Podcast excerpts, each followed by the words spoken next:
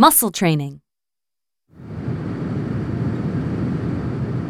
Excuse me, can I get by? I'm sitting in the window seat. Of course. We ask that you take your seats at this time, making sure to stow all carry on bags in the overhead compartments or beneath the seat in front of you. We remind you that international regulations prohibit smoking on any part of the aircraft, and it is not permitted to tamper with any of the smoke alarms in the toilets.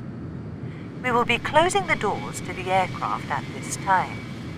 Please make sure both your seats and folding trays are in their full upright positions. At this time, we request that all mobile phones, laptops, and other electronic appliances be turned off, as they may interfere with the operation of the aircraft. Ladies and gentlemen, your captain. Our scheduled departure time is 1:30 p.m. and we have an estimated flight time of 11 hours and 35 minutes today.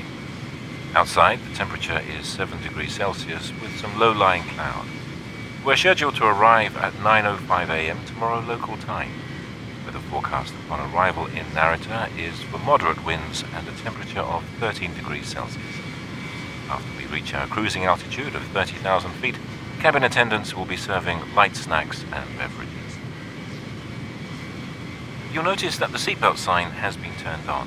We ask you at this time to return to your seats and keep your seatbelts fastened. We are expecting some turbulence ahead, so the ride may get a little bumpy. This is your captain speaking. We hope the flight hasn't been too unpleasant so far. We've had stronger headwinds than expected, and that's put us behind schedule. We're now anticipating arrival at Narita at about 10:15 a.m. Ladies and gentlemen, we are now on our final approach to Narita.